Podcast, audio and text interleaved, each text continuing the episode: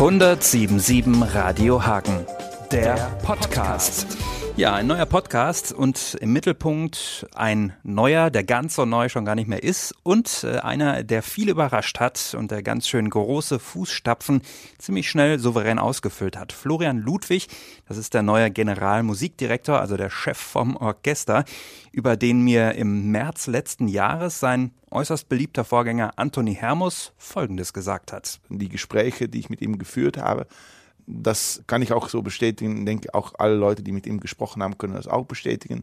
Florian Ludwig ist ein, ein sehr versierter Musiker. Er hat viele neue und gute Ideen und ich äh, habe da keine einzige Sorge für die Zukunft. Spätestens bei dem gemeinsamen Konzert mit Extra Breit in der Stadthalle, da konnte man wirklich sehen, dass der Neue am Taktstock auch richtig Spaß bei der Arbeit hat und äh, damit auch das Publikum anstecken kann. Man kann sagen, äh, sein Pult in der Stadthalle hat beispielsweise bei den regnenden roten Rosen mächtig gewackelt. Gesicht behalten.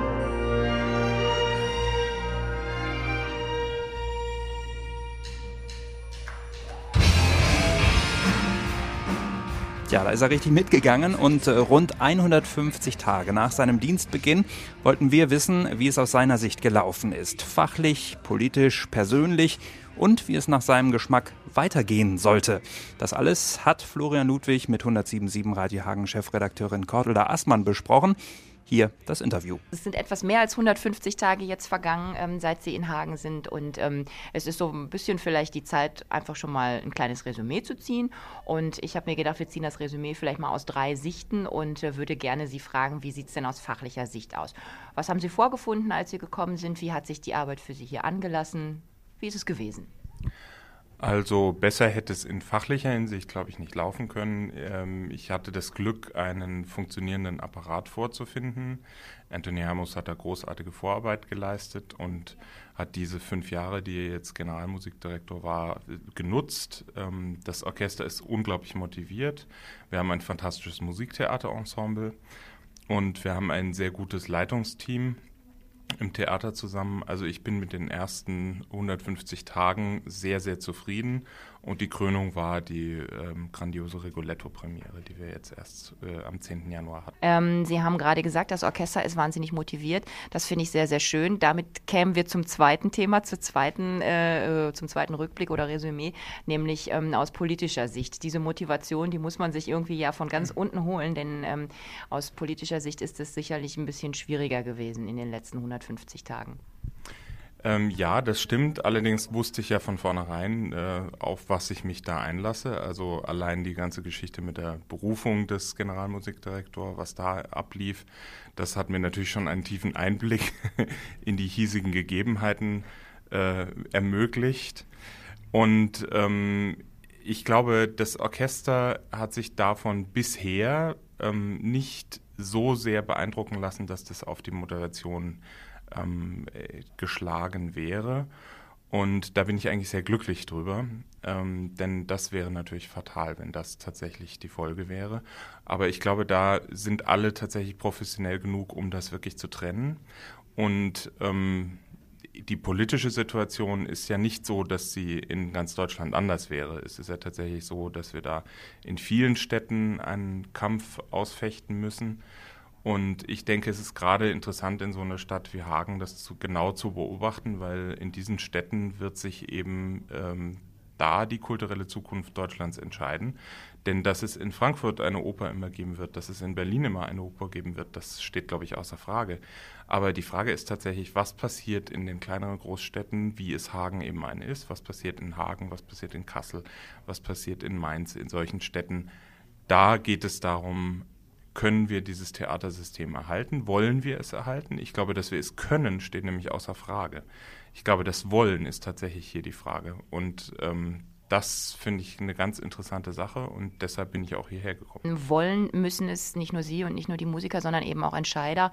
Ähm, wie ist das mit dem, mit dem Rückhalt? Haben Sie das Gefühl, Sie haben trotz aller Diskussionen, die man eben führt über äh, Theater, Orchester, Ballett, haben Sie das Gefühl, Sie haben trotzdem auch Rückhalt in Politik und Verwaltung oder ist es eher so, dass Sie das Gefühl haben, wir sind alleingelassen? Nein, alleingelassen fühlt man sich auf keinen Fall. Also es gibt, ähm, ich glaube, in großen Teilen der Politik äh, steht da eine Einsicht, dass ein eine, eine Stadt Hagen ohne ein Theater nicht vorstellbar ist, ohne ein Theater und ohne ein Orchester, auch in der jetzigen Größe und Form.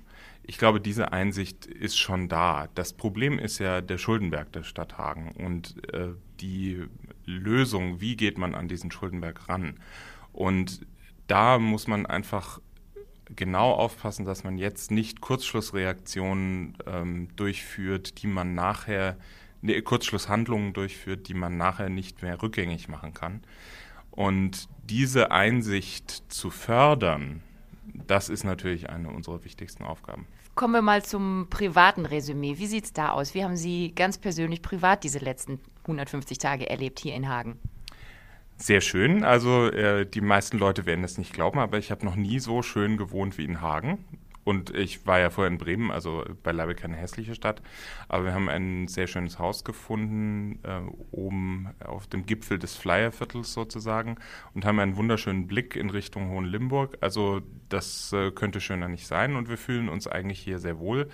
Wir finden, dass die Bevölkerung sehr nett ist, dass man überall äh, auf offene Gesichter trifft und ähm, dass sich die Hagener, das ist das Einzige, was uns vielleicht negativ aufgefallen ist, die Hagener könnten stolzer sein auf ihre Stadt.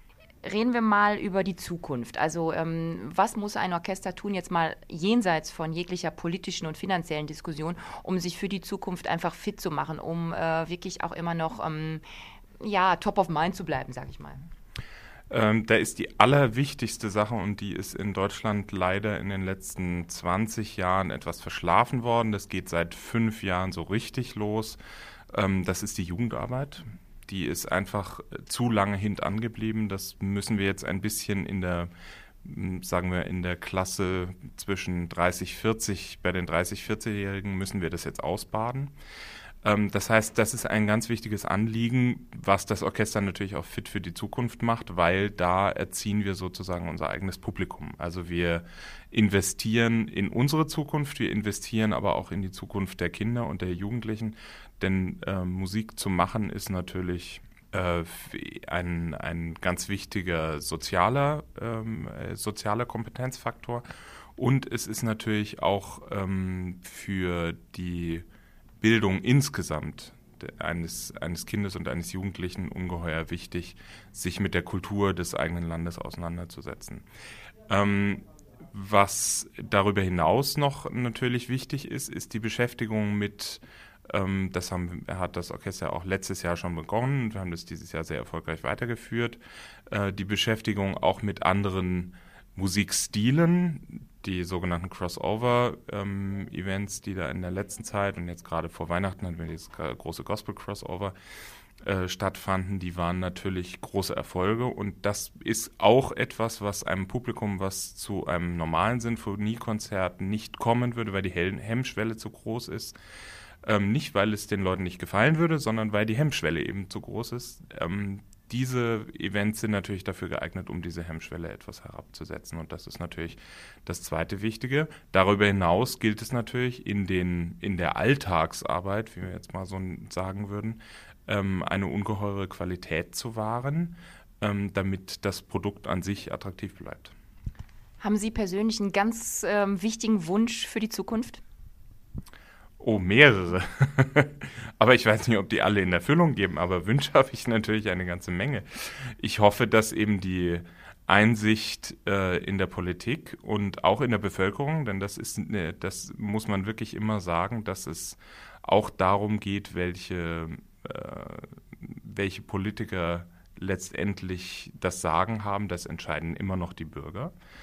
Ähm, und man kann natürlich sehr viel über alles meckern, aber ähm, letztendlich die Entscheidung treffen die Bürger. Und es ist deshalb ganz wichtig, dass der Rückhalt für die Kultur, insgesamt für die Kulturszene und damit natürlich auch für das Theater und Orchester in dieser Stadt so bleiben, wie sie sind, beziehungsweise sogar stärker werden. Ähm, damit die Stadt auch ihre Attraktivität, die sie momentan noch hat, behält und eventuell sogar ausbauen kann. Das ist mein Wunsch für Hagen. Mein persönlicher Wunsch, äh, den verrate ich Ihnen das nächste Mal. Der Chef des Hagener Orchesters, Florian Ludwig, im Exklusivinterview hier bei 107.7 Radio Hagen. Diesen Podcast, den können Sie natürlich auch abonnieren. Dann bekommen Sie die aktuellen Folgen immer automatisch auf Ihren MP3-Player. Dazu müssen Sie den Podcast-Link, den Sie bei uns auf der Homepage finden, beispielsweise in iTunes einfügen und schon beginnt der Download aller Folgen, die es bislang gibt. Eine Anleitung finden Sie auch auf Hagens schönster Seite 1077radiohagen.de und sollten Sie weitere Hilfe benötigen, nutzen Sie einfach unsere Studioadresse per E-Mail. Bis zum nächsten Podcast, eine gute Zeit. Ich bin Robin Hirmer. Tschüss. 1077 Radio Hagen, der Podcast.